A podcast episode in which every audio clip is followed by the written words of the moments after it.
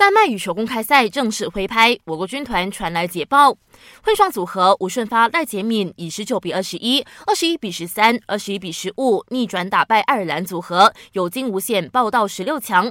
女双邹美君、李明艳也不负众望，以二比一战胜法国组合。今天会轮到我国男单一哥李子嘉登场，硬碰中国奥运金牌陈龙。从下午三点开始，Astro 频道八三四有直播，记得收看哦。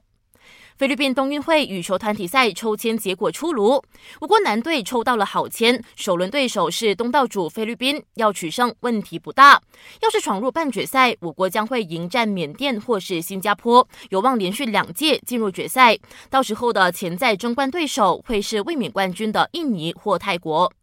女队呢则抽到了下下签，很可能提前在半决赛遭遇卫冕冠军泰国，前景不乐观。